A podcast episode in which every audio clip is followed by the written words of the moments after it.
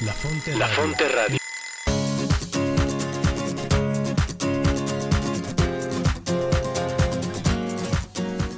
Bienvenidos a tu programa La Brújula. La Brújula. Orientando tu vida con Teresa de Jesús y Juan de la Cruz. Conducido por Cris Torres y Rodo Verduzco. Donde no hay amor, ponga amor y sacará amor. Porque el amor nos hará apresurar los pasos.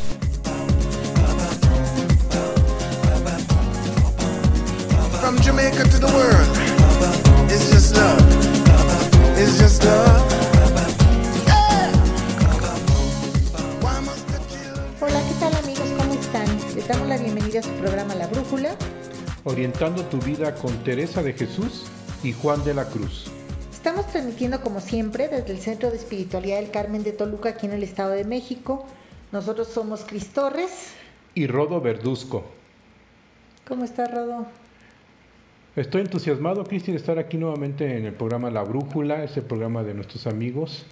Y contento también. ¿Tú cómo estás, Cristi? Bien, estoy feliz porque iniciamos un, un nuevo tema, un tema interesante, este, bueno, que a mí en lo personal me gusta mucho. Y pues bueno, este, ya se los daremos a conocer en un momentito. Pero, ¿qué te parece, Rodo? Si antes de empezar les recordamos a nuestros amigos cuáles son las diferentes plataformas que tienen para escucharnos. Claro que sí, Cristi, para que inviten a sus amigos, familiares, conocidos y que sigan el programa de La Brújula y los otros programas de radio que tenemos aquí en la Fonte Radio. Así es. Pues bueno, te diré que una de las opciones es nuestra página de internet, la cual es lafonteradio.com.mx. Otra opción que tenemos es, la página de los Carmelitas Descalzos, aquí en la provincia de San Alberto, en México, y la dirección es ocd.org.mx. También nos pueden escuchar por medio de nuestra página de Facebook y ahí nos buscan como La Fonte Radio. Y bueno, hay otras opciones, pero nada más les voy a mencionar una, que es una página que se llama emisoras.com.mx. Ahí hay diferentes estaciones de radio y nos buscan como La Fonte Radio. Excelente, Cristi, pues muchas gracias. Pues nada más recordar a nuestros amigos que Cristi y yo somos un matrimonio que apoyamos en el Centro de Espiritualidad del Carmen de Toluca, Cristi en el Diplomado de Desarrollo Humano y Espiritualidad con Teresa de Jesús y yo con San Juan de la Cruz.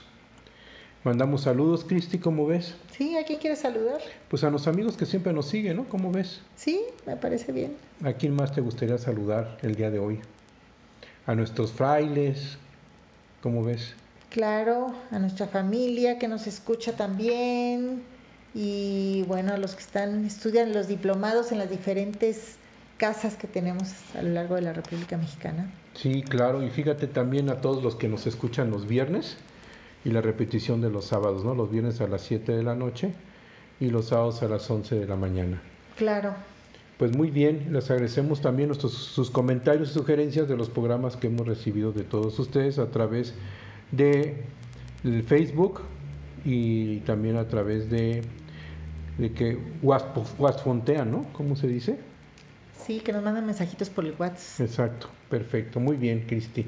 Pues bueno, te toca a ti decir de qué se trata el tema el día de hoy. Bien, pues hoy vamos a hablar acerca del itinerario espiritual,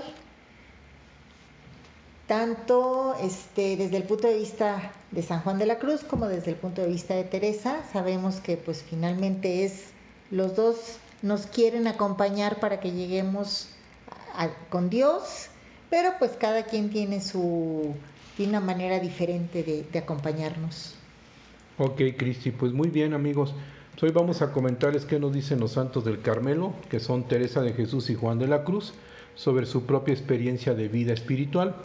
Y cada uno nos dejó su experiencia en las obras para aquellos que quieran seguir su propio camino espiritual en su vida. Y fíjate, Cristi, que pues para que sepan nuestros amigos, tanto Teresa de Jesús como San Juan de la Cruz son doctores de la iglesia. Sí, claro. ¿verdad? Y ese título se los otorgó la misma Iglesia Católica a ambos místicos y se les reconoce por ser eminentes maestros de la fe para los fieles de todos los tiempos. ¿Y qué quiere decir esto? Pues bueno, que han influido especialmente en la teología y han cumplido tres condiciones. ¿Cuáles son esas condiciones? Pues la primera condición es la santidad de vida. Y esto se da porque fueron santos canonizados. La segunda es que su vida y su doctrina fueron ortodoxas, o sea, quiere decir que han cumplido las prácticas de la iglesia, o sea, fueron practicantes de la iglesia.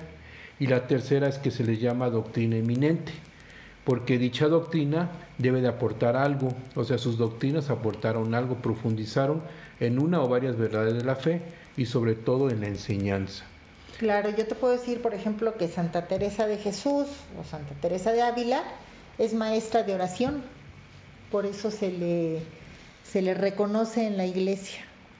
Así es, entonces pues tenemos a nuestros doctores de la iglesia que a través de su vida nos han enseñado. Por eso hablamos de ellos, ¿por qué? Porque su enseñanza es precisamente el camino espiritual, el itinerario espiritual. Oye, Cristi, ¿sabías que actualmente hay 35 doctores de la iglesia? Sí, en realidad son, son pocos, no, no hay tantos. Bueno, hay muchos santos que nos sirven como ejemplo, pero doctores de la iglesia no son tantos, llevan otro proceso para nombrar los doctores. Y pues fíjate que casi el 10% son carmelitas descalzos.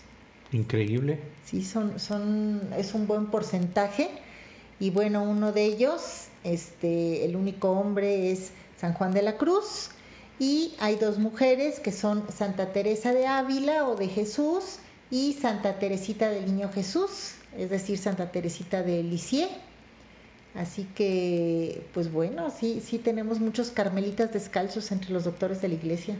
Claro, y fíjate qué importante es esta espiritualidad que nos ayuda de alguna manera para nosotros seguir un camino espiritual. ¿Por qué? Porque ellos son maestros y doctores y tanto Teresa como Juan de la Cruz pues nos invitan constantemente a relacionarnos con Dios y que nos demos cuenta que tenemos esa capacidad para relacionarnos íntimamente con aquel que sabemos que nos ama. Claro, y, fíjate, si ahorita que estamos hablando de un itinerario espiritual, pues un itinerario es un, este, está muy relacionado con un camino y ellos son como guías que nos ayudan a transitar por ese camino. Entonces, bueno, es la importancia de, lo que estamos comentando ahorita.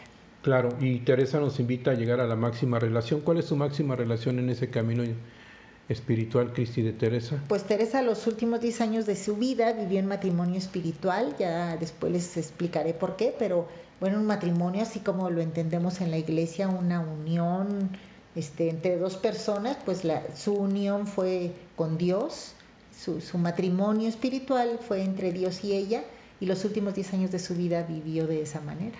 Sí, claro. Y fíjense que así como Teresa, San Juan de la Cruz nos invita a llegar a la unión con Dios.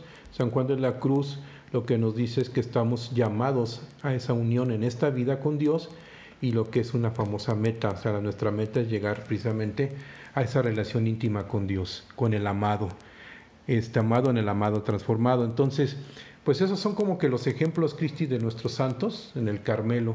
Claro, finalmente estamos hablando de lo mismo, ¿no? O sea, no importa si una le llama matrimonio espiritual y San Juan le llama este unión con Dios, pero nos estamos refiriendo a lo mismo, ¿no? Digamos, son maneras de, de nombrarlo, nada más. Claro, exactamente. Son experiencias diferentes, una experiencia de una mujer y una experiencia de un hombre. Y hay que recordar que todos estamos llamados a ese encuentro con Dios y que tenemos la capacidad de contener al mismo Dios. O sea, los dos santos nos dicen que tenemos esa capacidad. ¿Y de qué depende? Pues depende de nosotros. Y el ejemplo lo tenemos con los santos de que lograron esa unión con Dios, ¿verdad? Claro, de hecho una de las bases de la espiritualidad teresiana, este, algo de que nos dice Teresa es que Dios nos habita. Entonces, pues eso es importante porque Él está siempre con nosotros, Él está dentro de nosotros, más bien nosotros como que tenemos que despertar y darnos cuenta, sernos conscientes de su presencia en nosotros para poder llegar a tener una relación más profunda, ¿no? No es que, que, Dios esté en otro lugar y yo tenga que andarlo buscando, ¿no? Más bien simplemente ser consciente de que Él me habita. Claro, es muy importante eso, ¿no? Que me dé yo cuenta que tengo esa capacidad de recibir al mismo Dios. ¿Verdad? Como tú lo dices, como Dios me habita. Entonces, pues es la parte del camino espiritual que queremos comentarles y yo quiero empezar platicando un poquito sobre lo que nos dice San Juan de la Cruz en este camino espiritual. Sí, claro. Y, empiezo, empiezo comentando que San Juan utiliza mucho las imágenes para darnos una idea de cómo ha vivido su experiencia en el camino espiritual. porque hay experiencias que no se pueden comunicar, tal como se han vivido, ¿no? O sea, nosotros podemos tener alguna experiencia, pero no la puedes explicar tal como es, ¿por qué? Porque no la entenderíamos, necesitamos las imágenes. Claro, y, y, bueno, en ejemplos de este, nosotros en nuestra vida cotidiana también utilizamos imágenes. Por ejemplo, a, no sé, los jóvenes cuando ven un muchacho o muchacha que les gusta, dicen, sentí maripositas en el estómago. Pues bueno, no es que estén las maripositas dentro del estómago, pero es una manera con la que las personas que escuchamos entendemos lo que nos quieren decir, ¿no? Y es de alguna forma este, lo que hacían San Juan y Teresa, hablarnos por medio de imágenes, como para hacernos más accesible o un poquito más entendible eso que como dices no se puede, no es fácil de explicar. Claro, y pues otro ejemplo es cuando el novio le expresa su amor a su novio y le dice, ay, te quiero de aquí hasta la luna, ¿no? Claro, exacto. Y, y, no es que se mida en distancia, sino lo que le quiere decir es que pues, la quiere muchísimo, ¿no? Entonces, a través de las imágenes, como bien comentas, nosotros podemos expresar en nuestro lenguaje algo que queremos decir, pero que es tanto eh, lo que hemos recibido que no lo podemos expresar. Y así es como con Dios, esa experiencia no hay manera de comunicarla. Entonces los santos, la única manera que tienen para comunicarla, tanto Teresa como Juan, es a través de ejemplos y de imágenes, ¿no? Sí. Y por eso San Juan de la Cruz utiliza regularmente las imágenes y ese lenguaje simbólico en todas sus obras para darnos a conocer su propia experiencia y de alguna manera aterrizar a nuestro entendimiento. Y siguiendo con el tema de las imágenes, podemos decirle a los amigos el símbolo de la montaña, o sea, San Juan de la Cruz utiliza mucho el símbolo de la montaña. Y su experiencia mística de Dios la expresa a través de ese símbolo que es la montaña, o también como la conocemos, la subida o la ascensión al monte. ¿Sí? Uh -huh. Esa imagen de la montaña es la representación del monte donde nació la orden de los carmelitas o sea, San Juan de la Cruz lo tomó como referencia y prácticamente la montaña del Monte Carmelo, que está situada en Palestina, donde el profeta Elías vivió como eremita. Y para San Juan, ¿qué significan las montañas? Pues las montañas tienen altura, son abundantes, son anchas, son hermosas, son graciosas, floridas y tienen un olor así a fresco. Y estas montañas representan para San Juan la imagen de Dios, como ves, Cristina? Pues me parece interesante la comparación de una montaña, porque bueno, yo cuando ya sé que hay montañas de diferentes tamaños y dificultades para subirlas, pero yo cuando me dices una montaña me imagino algo alto y pues que me cuesta trabajo llegar, subir, ascender por, por el camino para llegar arriba, que es la meta como tú lo dices, ¿no? Entonces me hace buena la comparación para llegar con Dios. Claro, y siguiendo con esa comparación, las montañas como otros elementos e imágenes creados para su poesía en San Juan de la Cruz, representan y son parte de Dios. Entonces, uh -huh. cuando escuchemos el tema de la montaña, pues eh, nos referimos precisamente que San Juan le dedicaba esto a Dios, ¿no? Ajá. Y se destacan como un símbolo de elevación para llegar a lo más alto que es la cumbre donde mora Dios. Claro. Y en la mística de San Juan, el camino espiritual es una ascensión hacia Dios. Por eso el símbolo de la montaña adquiere gran significado. Y fíjate que la preocupación principal de San Juan de la Cruz era poder guiar las almas que se encontraban inmersas en un proceso espiritual que él le llama la noche oscura. Entonces desde allí es, es donde empieza San Juan de la Cruz como que ayudándonos a entender un poquito cómo fue su vida en ese proceso espiritual. Y en sus obras nos habla precisamente de esto. Me gustaría nada más comentar un poquito para aquellos que quieren saber un poco de sus obras. Por ejemplo, en el libro La subida al Monte Carmelo, pues ese libro nos habla precisamente del viaje espiritual, desde el punto de vista de la progresiva purificación del alma. O sea, aquí habla precisamente de la purificación del alma que es necesaria para ir escalando el monte de la perfección. Entonces, de otra manera, eh, quiere decir que es el recorrido que emprende el hombre, ayudado por la misma gracia de Dios, y le va permitiendo quitarse y liberarse de todos los apegos y de todo afecto contrario a la voluntad de Dios. O sea, cuando quieras entender un poquito sobre el viaje espiritual, pues puedes leer la subida al Monte Carmelo. Ah, ok. Hasta Yo, el nombre, ¿no? Hasta el nombre, sí, claro, Cristi, ¿verdad? Uh -huh. Y otro libro que tiene muy importante, otra obra es el cántico espiritual. Y es donde San Juan de la Cruz lo representa como el camino de la purificación, mientras que en la subida al Monte Carmelo habla del viaje espiritual, eh, en el cántico espiritual habla sobre el camino de la purificación del alma, que es irse despojando de todo aquello que no es Dios. Y hasta el momento, por ejemplo, va descubriendo el alma el amor de Dios con que es amada. Es un proceso poco a poco de purificación para poder ir de alguna manera captando más a Dios, o sea, atendiendo más a Dios, que sea Dios más tuyo, ¿no? Y en el otro libro, que es el libro de Llama de Amor Viva, describe la forma más detallada del estado, por ejemplo, de los procesos de la unión de transformación de Dios. O sea, si quieres ver cuál es el proceso de transformación de Dios, pues te invitamos a que leas eh, la obra de la llama de amor viva. Y bueno, pues aquí tiene una imagen que es el fuego, donde el fuego lo usa como la imagen fundante y de hecho cuando más encendido está el fuego, pues más consume una madera, ¿no? O sea, cuando estamos hablando de una fogata y más incandescente y más fuerte es la llama. Y lo mismo es lo que va haciendo el Espíritu Santo. O sea, aquí nos va diciendo cómo el Espíritu Santo es el que nos va transformando hasta hacernos una sola llama. Pues esos son los tres libros que podemos leer un poco para darnos cuenta de cuáles son los procesos del camino espiritual, Cristi. Claro, me parece interesante que, bueno, como que los definió muy bien, ¿no? Los separó y cada libro habla de un, tema específico y, que nos ayuda, ¿no? De, algún, de diferente manera, pues cada uno de los libros. Claro. Y como puedes ver, todo esto es una experiencia de un camino es un camino que tenemos que recorrer para llegar a la cumbre. Ajá. ¿sí? ¿Y cómo se llega a la cumbre? Pues se llega paso a paso, ¿no? Claro. claro, es un proceso y en el cual nos dice bien sencillo San Juan de la Cruz, se camina para llegar.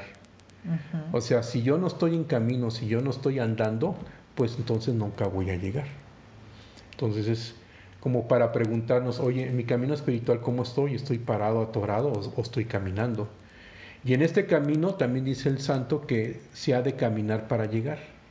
O sea, si no caminas, pues te paras, te pierdes, te enfrías o no llegas. Claro, pero me imagino, no, no voy a empezar a caminar dando vueltas en círculos porque entonces no voy a llegar a ningún lado, sigo en el mismo lugar. Así es, y bueno, ahorita vamos a ver que necesitas también a un guía para que te lleve pero el tema es que no te pares, sino que sigas caminando, ¿no? Y en el esquema del dibujo del Monte Carmelo, la verdad es que lo toma el santo como un mapa donde nos muestra precisamente por dónde caminar para llegar a la meta. Y es la invitación que nos hace los santos para llegar a la cumbre donde está el gozo y la unión con Dios. O sea, uno le llamamos cumbre y otro le llamamos la meta. Y San Juan de la Cruz nos recuerda que todo camino o destino está constituido por tres elementos fundamentales. Eso ya lo hemos platicado, ¿te acuerdas? En otros programas. ¿Cuáles son esos tres elementos? Pues si recordamos amigos, es el primer elemento es la salida, ¿verdad? El segundo es el camino o el trayecto que también le llamamos los medios y el tercer elemento es la meta. O sea, tenemos una salida, el camino y la meta. Esos son los tres elementos importantes que considera San Juan para llegar precisamente a la cumbre o la unión con Dios. Y por ejemplo, vamos a platicar sobre la meta. Ajá. ¿Te parece bien, Cristi? Sí, claro, a donde quiero llegar. Exactamente. Entonces también se le conoce como la cima y es tener bien definido hacia dónde quiero llegar, hacia dónde quiero ir. Ese es un punto que no se puede mover, es inamovible. Porque si lo cambio, si cambio la meta, pues tengo que cambiar el destino y el camino. Entonces, si yo tengo bien claro en esta vida espiritual que quiero llegar a Dios, entonces pues ya de alguna manera la meta ya la tengo definida. Claro, oye, pero ahorita me entra una duda porque, bueno, generalmente o no muchas personas tenemos muy claro qué es lo que queremos hacer o a dónde queremos llegar. Yo ahorita pienso, cuando tenía 18 años, pues yo creía que quería estudiar algo pero como que no me ubicaba bien, ¿no? Entonces, eso de, determinar la meta o tenerla bien definida es algo que vamos eh, logrando con el tiempo. Pues sí, pero pues también de alguna manera es que uno sepa dónde quiere llegar en tu vida espiritual. O sea, por ejemplo, la meta que todos tenemos en esta vida, o sea, nosotros salimos de Dios y nuestra meta es regresar a Dios, llegar a Dios. Entonces, El tema es que todos lo tengamos claro. No todos lo tienen claro. Entonces, a través de la vida te vas dando cuenta de esos vacíos, de esas necesidades en la vida que no, no te ayudan este, a ser feliz, a hacerte libre. Entonces, cuando te das cuenta que el camino espiritual, el encuentro con Dios, esa intimidad con Dios te va liberando y que el único que te va a hacer sentirte gozoso y feliz y va a llenarte de, amor, pues Dios, entonces pues te encaminas hacia allá. Ok. ¿Verdad? Yo no sé cómo lo vea Teresa. Pues sí, Teresa eh, en su itinerario que ella nos platica, pues ella misma no siempre tuvo bien clara la meta, como tú lo dices, aunque ella nunca habla de la meta, ¿no? O sea, nos habla de que es un, bueno, ya se los diré más adelante, este, que, es un castillo que tiene muchas habitaciones y podemos recorrer las habitaciones y pues bueno, eso lo hacemos muchas veces porque precisamente no tenemos bien claro a dónde queremos llegar. Claro, y es una invitación de Dios de toda la vida, es una invitación donde Dios nunca para de, de hablarnos y de decirnos que, que Él quiere que estemos con Él, ¿no? Entonces, si tengo yo bien clara la meta, pues obviamente sé por dónde tengo que caminar, ¿no? Y pues nuestra meta, final de cuentas, es la unión con Dios. Y, y bueno, pues todos quisiéramos estar en la cumbre. Yo me acuerdo que cuando subíamos las montañas, este, pues nos costaba mucho trabajo. Al principio íbamos subiendo y íbamos cansados, agotados, recordando que otros quizás estaban todavía estaban dormidos y todos estás despierto caminando la montaña en la noche. Pero ya cuando llegabas a la meta sentías una paz y un gozo impresionante y siempre decíamos, bueno, está bien cuando le ponemos fecha para la siguiente ascensión. O sea, ya cuando logras las metas, cuando logras tus propósitos, pues bueno, este, vas creciendo en la virtud, ¿no? Y el segundo punto fundamental, pues es la salida. O sea, tengo una meta, ahora tengo la salida. ¿Y qué es la salida? Pues es la condición con la cual inicio el camino, o sea, darme cuenta cómo estoy si estoy preparado o no estoy preparado y cómo estoy viviendo mi propia vida. Qué tan ordenada tengo mi vida o desordenado me, la, me vivo. Y en otras palabras, cómo estoy en mi condición, como, es como decir cómo estoy en mi condición física y espiritual para iniciar el trayecto a la unión con Dios. Si ponemos el ejemplo de, de salir a, de excursión a una montaña es pues darme cuenta, pues qué tengo para empezar a caminar, cómo estoy, si estoy preparado, no estoy preparado, qué tengo que llevar, etcétera, etcétera, ¿no? Entonces, eso es como la parte de la salida. Ah, ok. Y el tercer punto, pues es el camino, Ajá. ¿verdad? Que no es otra cosa más que, pues son los medios o los recursos que necesito para alcanzar esa meta. Lo importante es darme cuenta que los medios se van adecuando al trayecto para llegar. O sea, todo medio se va a adecuar para yo poder llegar a la meta. Y San Juan de la Cruz nos dice de una manera muy padre, dice, no tienes que saber hacia dónde vas, si conoces a aquel que sí lo sabe. O sea, se refiere a dejarse guiar con confianza por Dios, que conoce el camino. Y con eso, pues ya estoy diciendo que, que debe de haber un guía. Ajá. Y ese guía, pues vamos a ver que es el mismo Dios. Pero antes de hablar de los guías, yo nomás te quiero decir que San Juan nos invita siempre a salir, a iniciar el encuentro, y lo dice así. Eh, ustedes han de acordar lo que dice San Juan de la Cruz, buscando mis amores, iré por esos montes y riberas, no cogeré las flores ni temeré las fieras, y pasaré los fuertes y fronteras.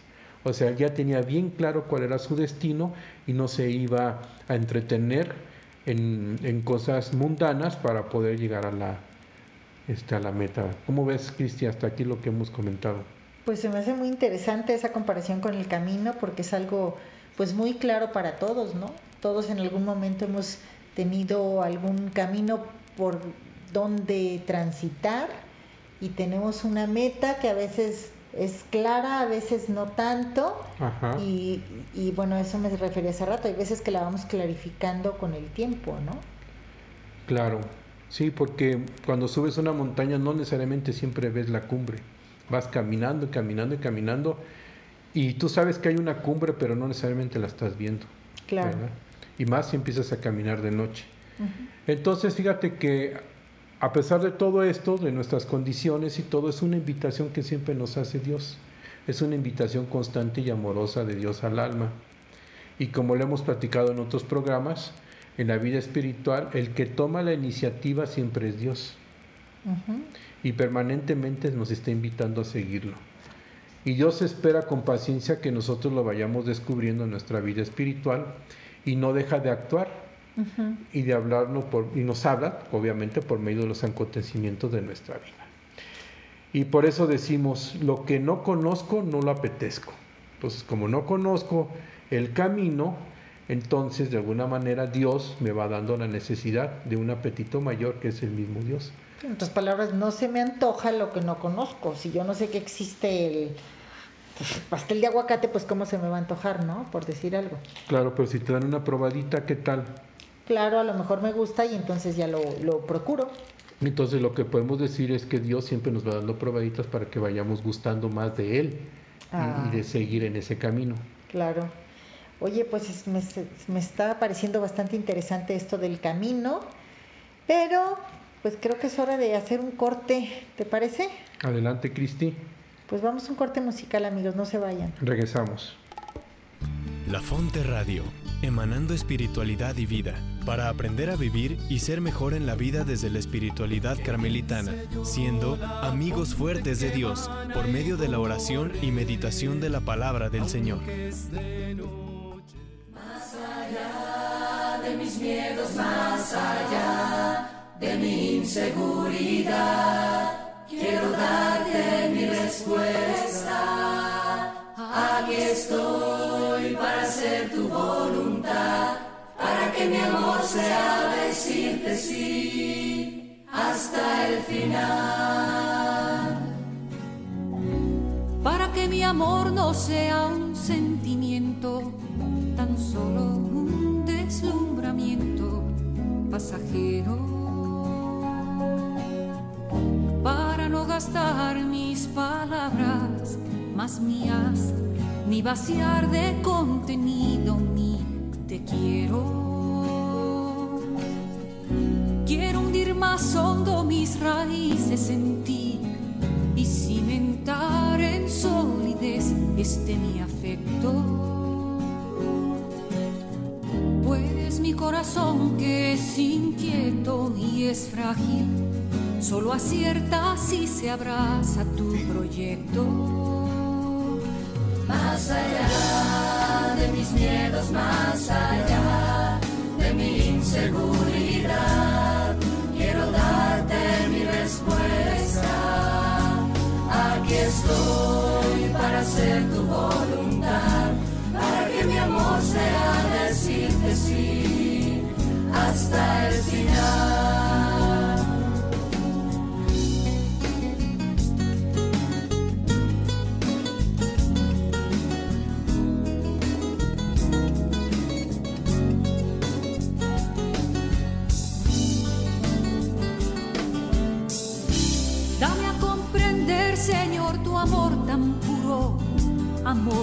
Persevera en cruz, amor perfecto. Hazme serte fiel aun cuando todo es oscuro, para que mi amor sea más que un sentimiento. Pongo mi pequeña vida hoy en tus manos por sobre inseguridades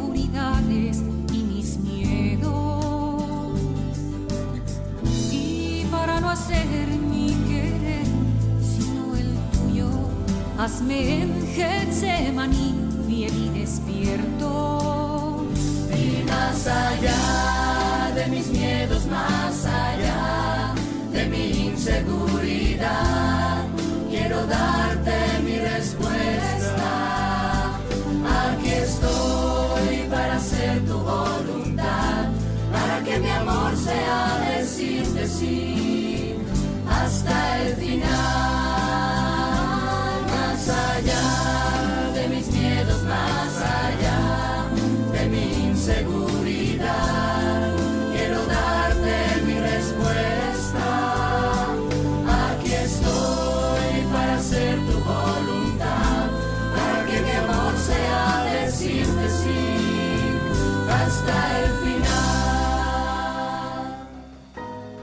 La Fonte La Radio, Fonte Radio, emanando espiritualidad y vida. Un espacio que ofrece buenas noticias para el hombre de hoy, donde encontrarás meditación de la palabra de Dios, oración, formación humana y espiritual, reflexiones que te acompañarán en el camino de la vida.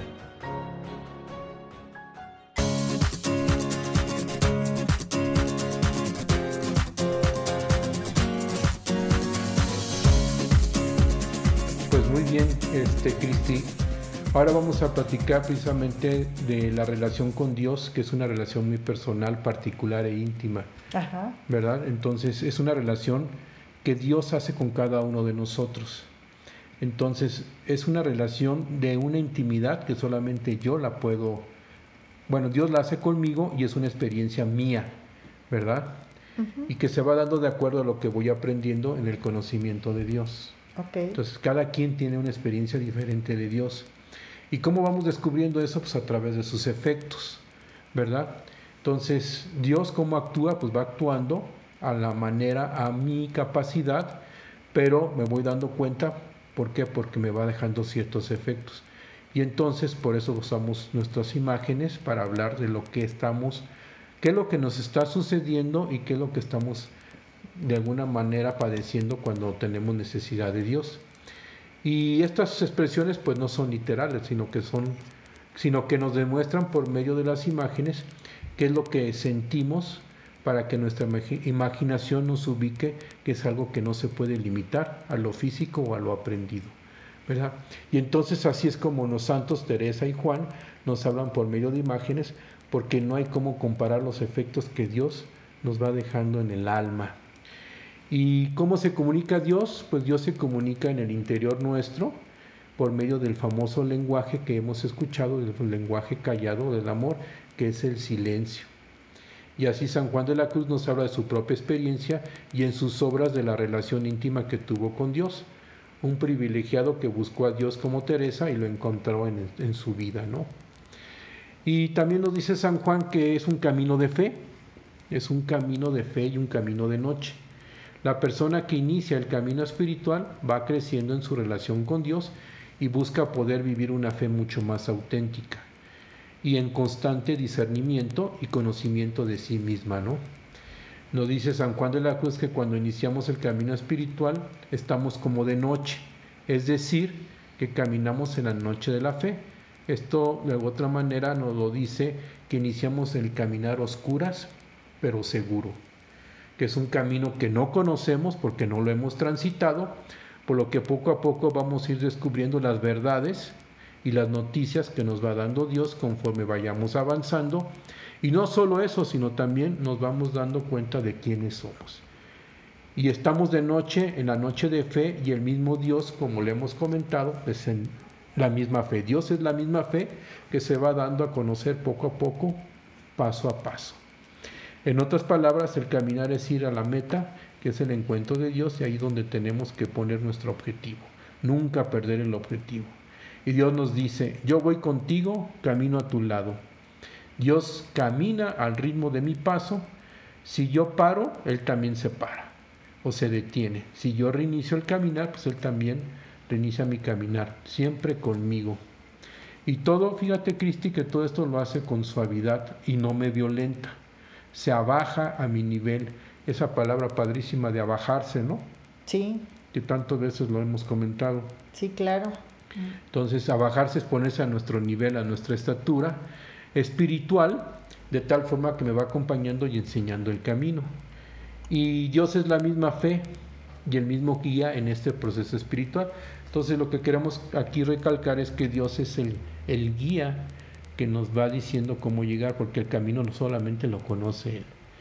Y te acuerdas, pero podemos poner el ejemplo que los montañistas iniciamos la subida a la montaña todavía a oscuras, en la madrugada antes de que salga el sol.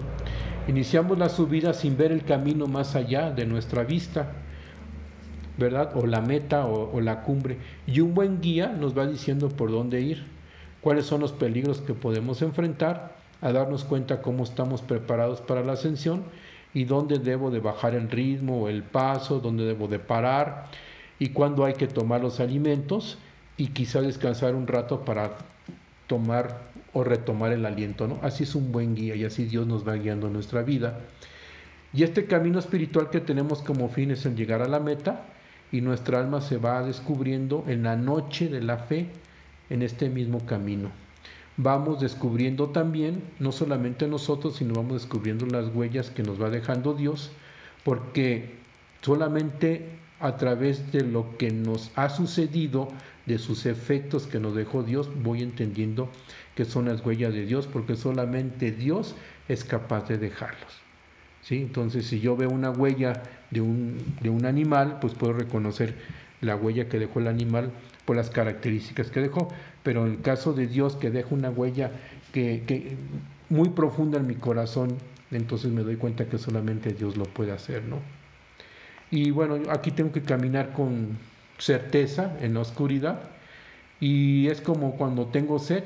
Si tengo sed es que debe haber una fuente cerca, ¿no? La fuente de agua que apaga mi sed es que sí existe. Y entonces esas señales que nos va dejando Dios son señales de que Él existe y entonces empezamos a tener como sed de lo infinito. Y cuando empieza a tener sed del infinito es que existe el infinito, que es el mismo Dios. ¿Cómo ves, Cristi? Interesante. Ahora me gustaría que hablaras del tema del autoconocimiento, este, porque también el proceso de conocimiento nos ayuda a ordenar nuestro interior y nuestra casa. No sé qué nos diga Teresa del autoconocimiento. Claro, mira, eh, así como San Juan compara este, este itinerario, esta, esta vida espiritual con un camino, Teresa nos dice que nosotros somos un castillo como si fuéramos un castillo, dice ella, de diamante, muy claro cristal, donde hay muchas habitaciones y bueno, nos podemos imaginar una casa, ¿no? Que tenemos este, una recámara, la sala, la cocina, etcétera. Y cada habitación para ella es una manera que tenemos de relacionarnos con Dios. Ella eh, escribió varios libros también, pero al final de su vida, el, último libro que escribió se llama El Castillo Interior o el libro de las moradas, lo conocemos, y ahí nos habla de ese castillo que somos nosotros, que somos el alma. Y entonces nos dice que, ese, que, que en ese castillo, en la habitación principal, en la más íntima, en la que está más adentro, ahí la habita el rey. Y el rey, bueno, en todo castillo hay un rey, ese rey es Dios. Entonces estamos habitados por Dios. Y ella, su, en lugar de hablarnos de un camino a seguir, nos habla de las habitaciones que tenemos que ir recorriendo para entrar a la habitación principal y llegar con Dios que nos habita. Y nos dice que antes de entrar a este castillo, bueno, a ver, imaginen un poquito los castillos este, que muchas veces salen en las películas, en las caricaturas, que existían en el siglo XVI, pues son castillos muy grandes con unas este, unas paredes enormes con unas torres muy grandes y tienen tenían un foso los castillos. Recuerdas que bueno había cocodrilos y muchos animales ahí peligrosos este, en ese foso. Y entonces Teresa nos dice que bueno, que la puerta para entrar al castillo es la oración, pero si yo no me decido todavía a entrar en el castillo, ella dice que andamos en, las, en los arrabales del castillo, en las afueras del castillo, y ahí es donde andamos desparramados, dice ella, pues en cosas exteriores, en las alimañas y las víboras, etcétera, ¿no? Todo eso son pues cosas que no nos ayudan, como decías tú, vaciarnos de lo que no es Dios, las cosas que me impiden acercarme a Dios o entrar a mi castillo. Pueden ser mi egoísmo, mi orgullo, este, tantas cosas que tenemos este, que a veces nos apegamos, pueden ser máscaras, pueden ser malas costumbres, todo eso que no me permite entrar hasta, por ejemplo, el apego a cosas materiales, a la moda, a los coches, al hablar de las personas, este, muchas cosas que, que, no, que no me permiten entrar.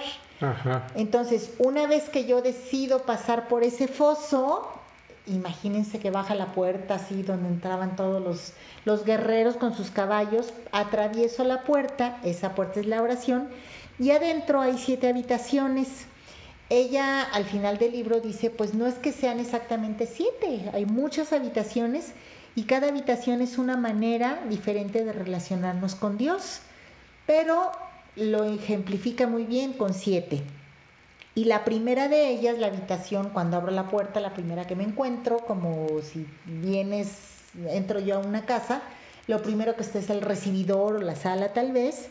Esa habitación, eh, que es la primera morada, ella nos dice que es la del conocimiento propio. Y en esa habitación es donde nos conocemos. ¿Cómo voy a poder entrar, por ejemplo, yo, si llego a una casa que no conozco, cómo voy a poder llegar a la habitación principal si no conozco la casa, si nunca he entrado, si no sé este, la, pues la ubicación que tienen las diferentes cosas en esa casa, ¿no? Entonces dice, yo para interiorizar, para entrar en mí, lo primero, lo más necesario es conocerme hay muchas formas de conocernos. Bueno, cuando ella vivía no existía la psicología, ni los terapeutas, ni tantas técnicas que tenemos ahorita para conocernos.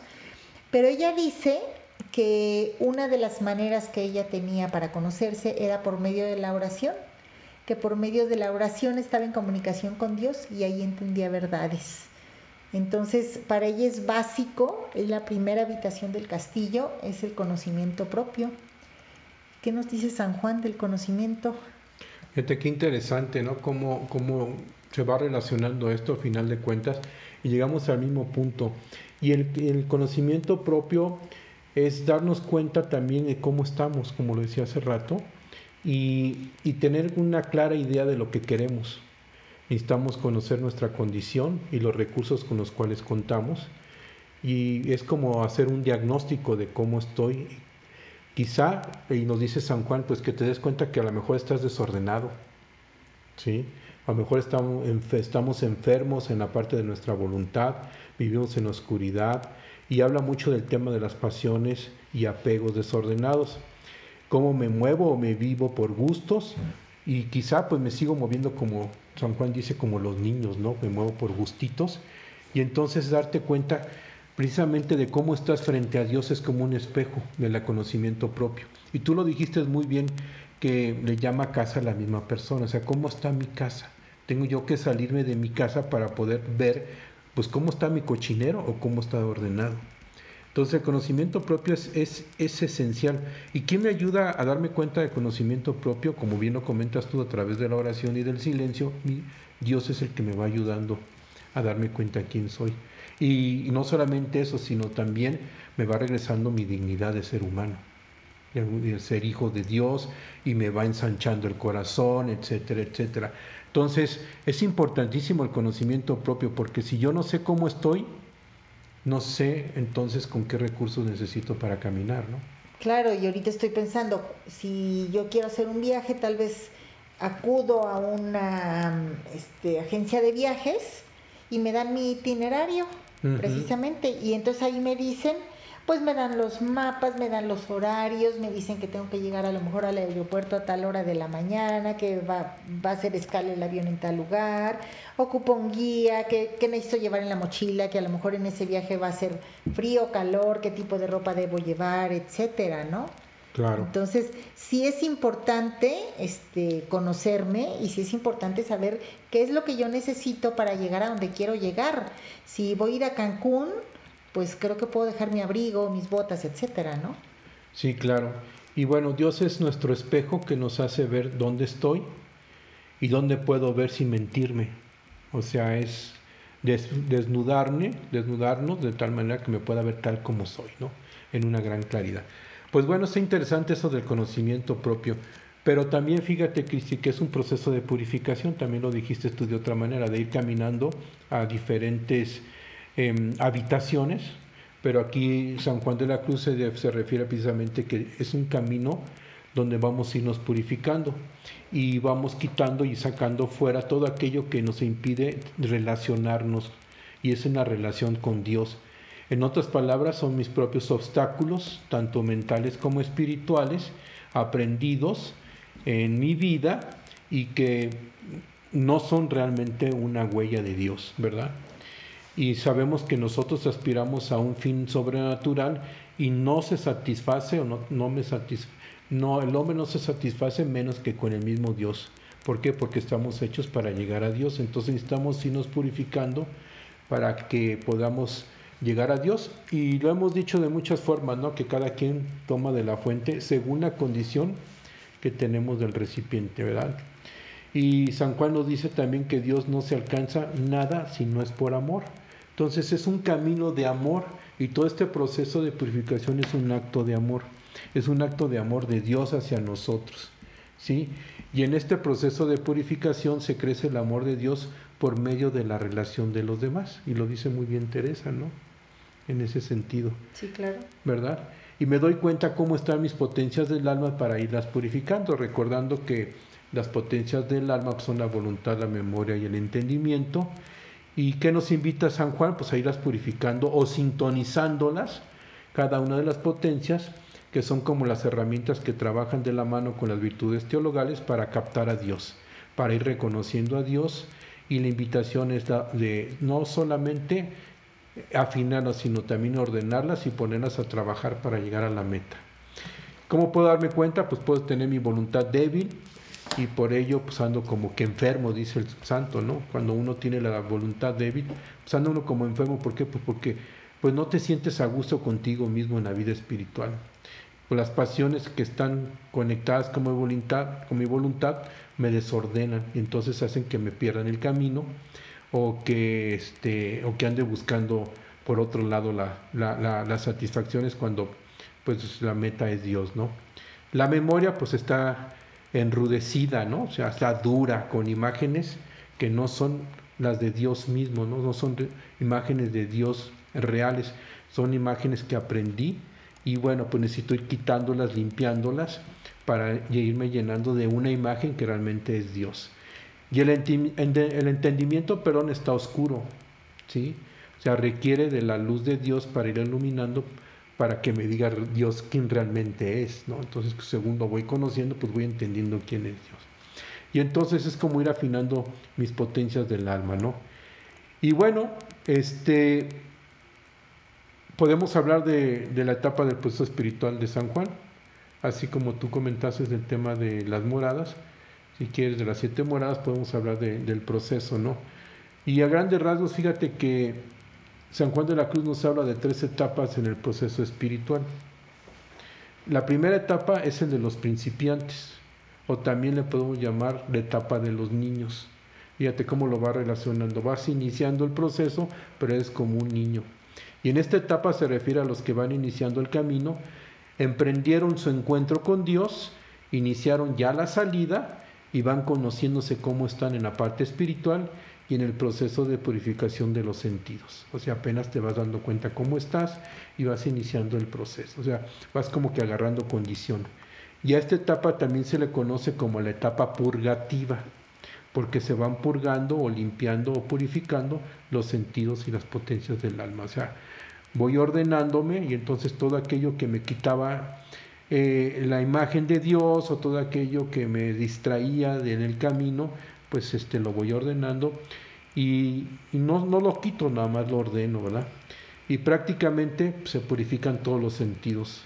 La parte sensual, las potencias del alma se van afinando y se detectan los vicios, me voy dando cuenta qué vicios tengo, las pasiones desordenadas, todo aquello que me estorba y que y nos vamos moviendo, fíjate, con regalitos que Dios nos da. O sea, somos como niños que necesitan un dulcecito o un afecto para sentirse recompensados.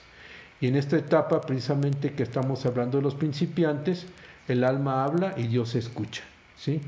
Entonces, este, Dios es pasivo y de vez en cuando actúa dando regalitos sensuales. La segunda etapa es la de los aprovechantes también se le llaman adolescentes. Habíamos hablado de la etapa anterior de los niños, este es como de los adolescentes. Son los que van en el proceso y han quitado algunos estorbos de su vida y tienen mayor conocimiento propio y están en el proceso de ir quitando las raíces profundas de todos sus apetitos desordenados, sus miedos y temores y van ejercitando su voluntad. Empiezan a callar los sentidos para aprender a afinar las potencias del alma que ya dijimos que era entendimiento, memoria y voluntad, para escuchar a Dios.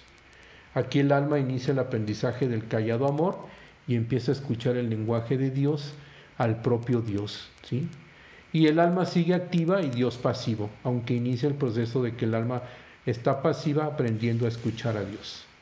Esta etapa se le llama iluminativa porque hay más luz y conocimiento de Dios. el alma se vive más, vive más instantes en amor profundo y como hemos dicho en el hondón del ser. Y la última que es la tercera etapa de los perfectos, también le llaman los adultos, son aquellos que han llegado al, al alto grado de perfección o de amor, donde hay una sola voluntad. Dios y el alma se juntan como la llama de una vela. Y aquí es donde llegaron los santos, tanto Teresa como Juan. Y el alma está vacía de afectos, de apetitos desordenados y solo tiene un solo apego que es el amor o la necesidad de estar con Dios. Aquí se llega a la meta, la unión con Dios, donde esta vida ya se goza de Dios en eternidad. Este también se le llama como la etapa unitiva, donde Teresa y Juan llegaron al gozo de la plenitud del mismo Dios. Y bueno, pues aquí donde el alma está totalmente pasiva, recibiendo todos los dones de Dios. ¿Cómo ves, Cristi? Pues interesante. Pues bueno, a ver, voy a tratar de resumirte cuál es el itinerario de Teresa. Ajá. Te había comentado que son siete moradas y pues nos quedamos en la primer morada, que es la del conocimiento propio. Y este, así la conocemos como la del conocimiento. De ahí, la segunda morada, una vez que nos conocemos, pues ya, ya sé que soy a lo mejor orgullosa, que soy vanidosa o que caigo a veces en el egoísmo, pues me doy cuenta de cómo soy y empiezo un combate, una lucha, pues porque hay cosas que me doy cuenta que no, que no me ayudan, que no me sirven, que no, que no me sirven para llegar a Dios y que me están estorbando en mi relación con Dios y con mis hermanos. Entonces empiezo con un combate para tratar de, de, de, de quitar eso. Y es como, pues en la vida, ¿no? Si me doy cuenta que soy a lo mejor muy criticona y trato de evitarlo, pues me va a costar trabajo, porque cuando me doy cuenta y, y empecé a hacer eso que no lo quiero hacer, y em, entro en una lucha conmigo misma. Entonces esa es la segunda morada. De ahí pasamos a la tercera morada, que es la, la morada de la prueba. Pues bueno, ya, ya me conocí, ya estuve, ya tuve un combate y empecé a luchar conmigo misma para quitar todas esas cosas, vicios, máscaras que, que no me ayudan, pero pues así como, de, como decimos, ¿no? Pues una cosa es pasar del dicho al hecho. Entonces aquí compara Teresa eh, esta morada de la prueba con el joven rico, recordarás en el Evangelio, que llega un joven y le dice a Jesús, pues que ya hizo tal y cual cosa, que ya cumplió muchas cosas, que quiere seguirlo, y entonces este, Jesús le dice, bueno, ve y vende tus pertenencias, pero como era muy rico, pues no se quiso desapegar de eso y no pasó la prueba. Dijo, mejor no.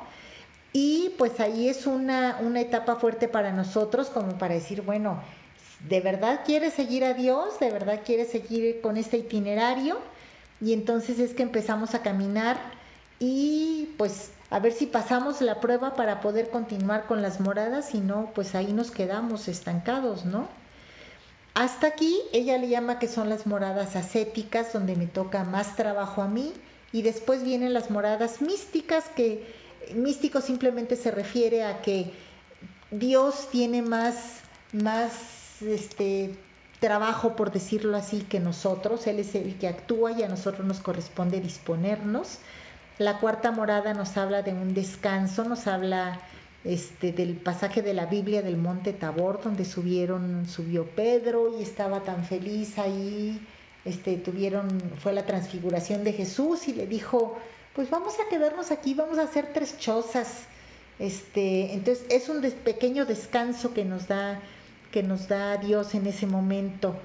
Y las últimas tres moradas, que son las 5, 6 y 7, Teresa lo compara precisamente, hablaba hace rato de un matrimonio, del matrimonio, que es el fin este, que nos da Teresa, y entonces ella nos habla una que son las vistas, otra el desposorio y otra el matrimonio. Pues me van a decir qué es eso. Las vistas en los tiempos de Santa Teresa era cuando los novios se conocían. Antes este, los matrimonios los planeaban los papás y decían, te voy a llevar para que conozcas con quién te vas a casar. Esas eran las vistas. Es el momento de la transformación. Nos habla Teresa de una, de una crisálida, de un gusano que, que se mete en su crisálida y sale transformado en mariposa cuando entrega la voluntad, y es cuando entregamos la voluntad a Dios. Las sextas moradas nos hablan del desposorio, que es algo que ahorita ya no se usa, pero es como si fuera el compromiso. Cuando unos novios se van a casar, primero se comprometen, fijan fecha de la boda, pero todavía pasa un tiempo de esa fecha del compromiso al día en que se casan.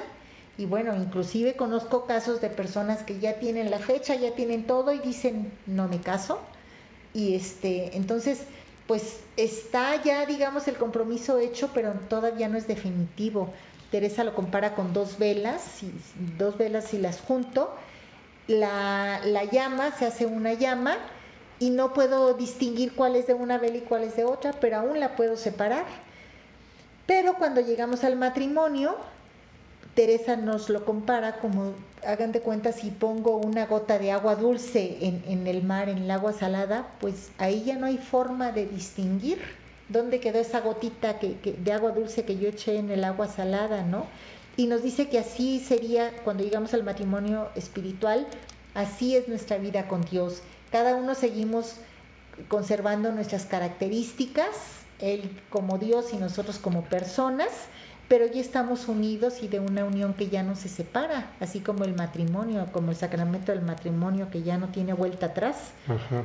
Entonces, pues bueno, esos son a grandes rasgos las etapas que nos que nos guía Teresa, que nos enseña, ella nos habla de su experiencia y nos dice que este itinerario solo lo podemos recorrer nosotros personalmente. Podemos tener ayudas, podemos tener un guía espiritual, podemos eh, pues tener personas que, que, nos, que nos vayan guiando, pero el recorrido lo hago yo sola. Entonces Teresa nos habla de su experiencia y solamente nos comenta lo que ella le sucedió, como para decir, pues esto me pasó a mí, tú ve este, que, tomas de esto que te ayuda para que puedas continuar con ese, con ese recorrido. Y bueno, como lo decías de San Juan, los efectos, eh, cada una de estas, de estas moradas por las que voy recorriendo, nos dice Teresa que los efectos son las virtudes y van creciendo. Entonces la manera en que yo me voy dando cuenta de qué tan avanzada voy en este, en este camino espiritual que nos, que nos propone Teresa. Así que, pues bueno, es una manera ya de, pues de hablarlo de Teresa y tú ya nos comentaste lo de Juan con el camino y pues creo que ya se nos acabó el tiempo. Muy resumido. Todo esto, pero esto da para mucho más. Pues está muy padre el camino espiritual que nos enseña Teresa y Juan. Y bueno amigos, pues los invitamos a que ustedes pues inicien el camino espiritual o si ya estás en el proceso, pues que no desfalles, ¿verdad? Así es. Y muy bien, Cristi, pues el que, y recuerda, el que anda en amor, ni cansa ni descansa. Porque camina mucho en poco tiempo. La Fonte Radio, emanando espiritualidad y vida, para aprender a vivir y ser mejor en la vida desde la espiritualidad carmelitana, siendo amigos fuertes de Dios por medio de la oración y meditación de la palabra del Señor.